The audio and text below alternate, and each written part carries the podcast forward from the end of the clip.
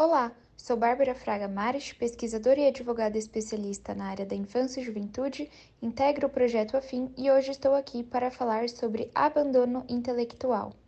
Como se caracteriza o crime de abandono intelectual contra a criança? O Código Penal brasileiro nos ajuda a responder essa pergunta.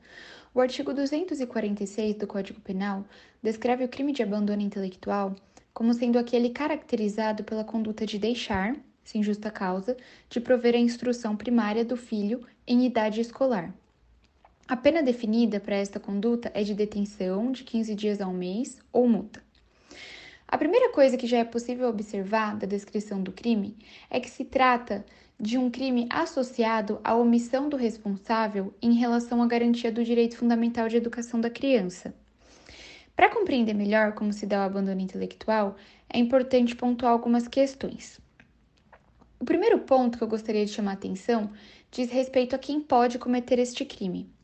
Apenas os pais podem cometer o crime de abandono intelectual contra a criança. Isso porque a criminalização dessa conduta omissiva se dá em razão de previsão legislativa que estabelece que os pais possuem dever de dirigir a criação e a educação dos filhos.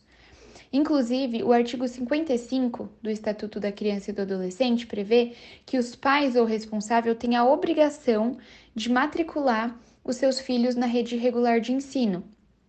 Essa é uma outra caracterização importante do abandono intelectual que eu gostaria de chamar a atenção: a condição do filho estar em idade escolar.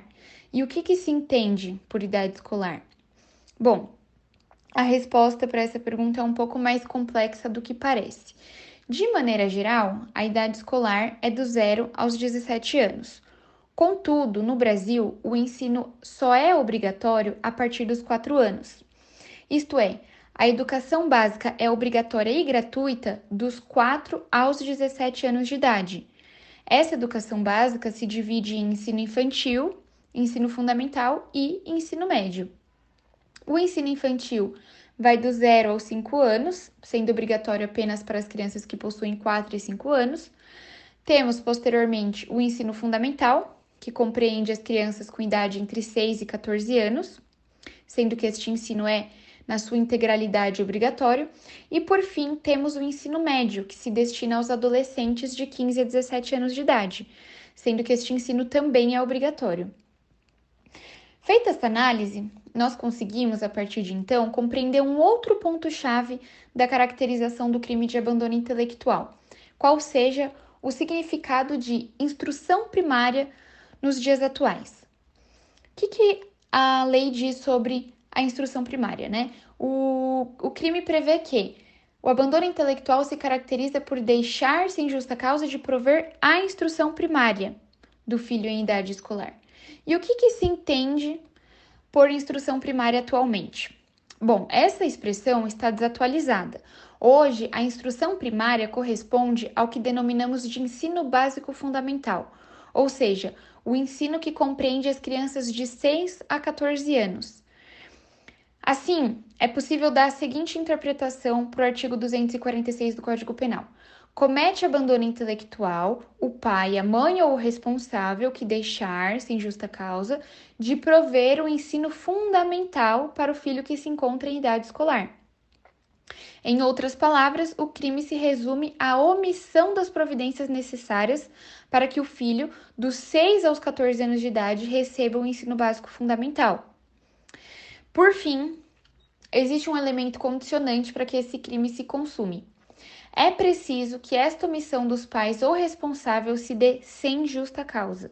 Ou seja, o crime não ocorre, por exemplo, quando os pais, sendo hipossuficientes financeiramente, deixam de garantir ao filho a educação fundamental por inexistir na localidade em que reside escola pública ou transporte escolar. Então, notem que há uma responsabilidade compartilhada do Estado e da família de promover a educação das crianças e dos adolescentes. Isso decorre de previsão constitucional no artigo 227, que estabeleceu ser dever da família, da sociedade e do Estado assegurar a criança e o adolescente com absoluta prioridade à educação. Então, o Estado tem a obrigação de fornecer gratuitamente o ensino dos 4 aos 17 anos e a família, por sua vez, tem o dever de matricular essa criança na rede de ensino e assegurar a sua frequência escolar. Reparem que não basta apenas a realização da matrícula, é preciso que haja frequência escolar. Além do mais, é obrigação da escola notificar ao Conselho Tutelar do município a relação de todos os alunos que apresentem quantidade de faltas acima de 30% do permitido em lei. Ou seja, a evasão escolar injustificada também caracteriza o abandono intelectual, porque este pai ou esta mãe precisa garantir as providências necessárias para que o filho receba a educação fundamental. E por providências necessárias, entende-se não apenas a realização da matrícula, mas todo esse conjunto de esforços demandado para que a criança tenha o seu direito à educação efetivado, como, por exemplo, o acompanhamento escolar, a realização da matrícula, a garantia do transporte.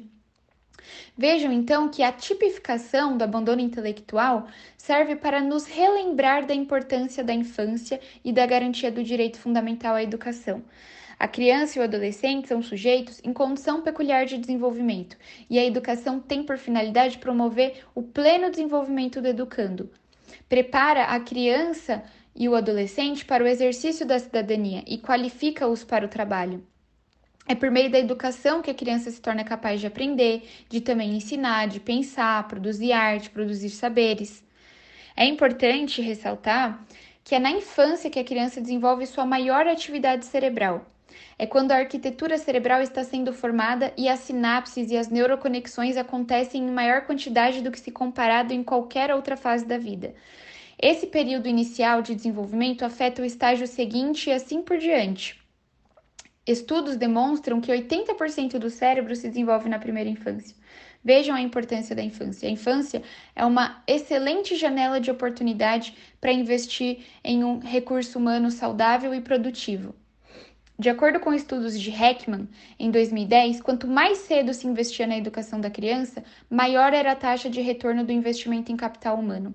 Heckman chega a afirmar que o investimento na primeira infância é a melhor estratégia de ruptura do ciclo de pobreza e da redução da desigualdade social que onera a economia de muitos países com políticas compensatórias. Esse investimento com certeza inclui o investimento na educação e não parte apenas do Estado. A família, sobretudo os pais, também precisam estar dispostos a fazer esse investimento.